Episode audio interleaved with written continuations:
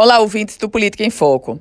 A governadora eleita Fátima Bezerra esteve ontem na Assembleia Legislativa do Rio Grande do Norte e com o governador Robson Faria. Duas visitas completamente diferentes, com o chefe do executivo, o atual, mais uma fase protocolar para iniciar oficialmente a fase de transição. Com a Assembleia Legislativa do Rio Grande do Norte, não. O tom é outro.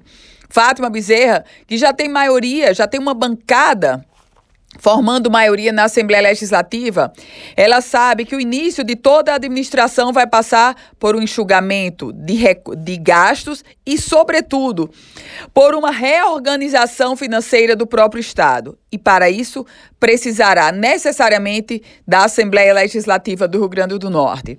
Já o orçamento de 2019, que vai ser votado no próximo mês, este orçamento será relatado por um grande aliado da governadora eleita, pelo deputado estadual Fernando Mineiro.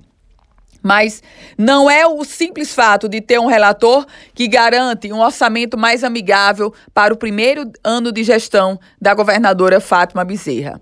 Ela precisa ir muito além e, para isso, necessitará da sua bancada de apoio na Assembleia Legislativa do Rio Grande do Norte. O que ela fez ontem foi abrir o caminho, pavimentar esse caminho que ela já tem com alguns parlamentares e estreitar as relações com outros.